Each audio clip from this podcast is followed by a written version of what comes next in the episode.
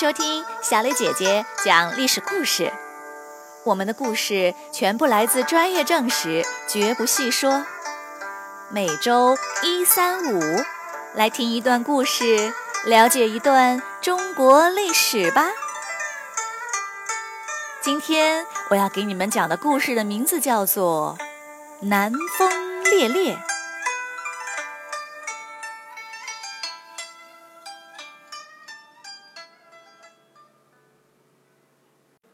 在晋国的开国功臣贾充的家里，处处张灯结彩，热闹非凡。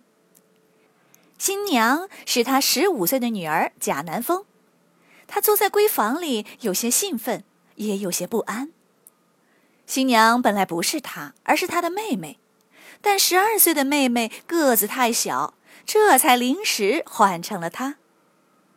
她要嫁的新郎可不得了。是当今皇帝的大儿子，也就是太子贾南风嫁过去成了太子妃，但是却并不开心。比自己小两岁的太子傻乎乎的，他真是高兴不起来。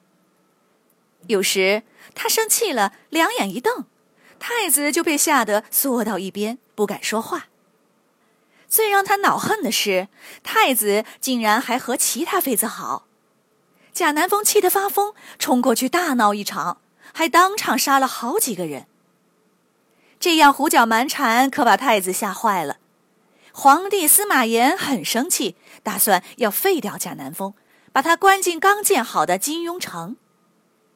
有人劝司马炎说：“嫉妒是女人的天性，贾南风年龄尚小，以后长大了就没事了。”新立的年轻皇后也给贾南风求情，司马炎这才饶过了他。一天，太子府上的官员全都进宫参加宴会去了。这时，太子突然接到皇帝的书信，说有几个问题想听听他的意见。太子愚钝，人人皆知，皇帝怎么会问他问题呢？贾南风马上意识到，这是一次考察。如果回答不好，没准太子的位置就会保不住了。贾南风立刻从外面找人写了一份答案，答案引经据典，文笔华丽，非常精彩。贾南风手拿着答案，一想，不对，太子哪能写出这样的文章？皇帝肯定会起疑心。于是他又赶紧又找人用简单直白的话重新写了一份答案，再让太子抄写一遍给送上去。司马炎看了答案，觉得太子并不傻，他很高兴，就再也不打算换太子了。在贾南风三十三岁的那年，司马炎病倒了。为了让不太聪明的太子能顺利继位，他做了细致的安排。他让许多有名望的高官到太子府去任职，又将太子的弟弟们全都封了王，派往各地。最后，他指定四叔司马亮，还有皇后的父亲杨俊两个人担任辅政大臣。谁知司马炎刚一咽气，就出了意外。皇后宣读遗诏说：“辅政没有司马亮的份，由杨俊一个人独自辅政。”司马亮害怕了，连司马炎的葬礼他都不敢参加，就跑回封地许昌去了。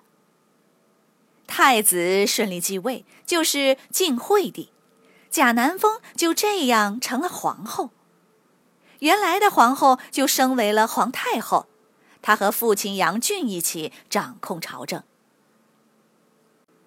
杨俊的声望不高，他辅政后担心官员们不支持他，于是他就让晋惠帝下诏：朝廷所有官员都晋升一级，参加司马炎葬礼的再升一级，两千担以上的高官全封为侯爵，全国免除赋税一年。杨俊想做什么就做什么。完全不把晋惠帝放在眼里。贾南风很不满，他开始谋划起来。贾南风把晋惠帝的五弟楚王、十弟淮南王等人召回洛阳作为帮手。一天夜里，晋惠帝下诏说杨俊要谋反，派楚王等人率领几百名禁军包围了杨俊家。随后，杨俊被杀，他的亲信也全部被捕，诛灭三族。京城一下子处死了几千人，血流成河。太后也被废为平民，关入金庸城。晋惠帝请回了爷爷辈的司马亮，由他和七十岁的老臣魏冠一起主持朝政。铲除了杨俊，司马亮开始论功行赏，他大封了一千多个侯爵。他呢，瞧不上楚王这帮孙子辈的年轻兄弟，把他们有的流放，有的。剥夺军权，送回了封地。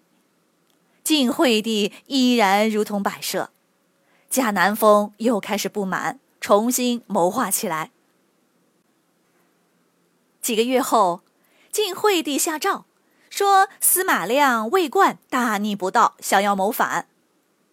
早就恨透了司马亮的楚王，一接到诏书，立刻派兵封锁了城门，围攻司马亮和魏冠。把他们俩全都处死了。洛阳城里顿时又是血雨腥风，朝廷一片混乱，人人恐惧，不知道如何是好。为了稳定局面，晋惠帝听取建议，派人举着表示停战的邹鱼旗到楚王军营宣布：楚王假冒诏书，滥杀无辜，现奉旨捉拿。其他人赦免无罪，不许阻拦。士兵们听了，全都扔下武器逃走了，只剩下楚王孤零零的一个人。怀里揣着诏书的楚王只好束手就擒，不久就被杀了。几股势力全被铲除干净了，强势的贾南风和傻傻的晋惠帝。终于把朝政大权抓到了自己的手里。这个曾经嫉妒别人的女孩，也变成了让人人都嫉妒、高高在上的女皇。在随后的十年里，朝廷稳定，天下太平，是晋朝难得的一段和平日子。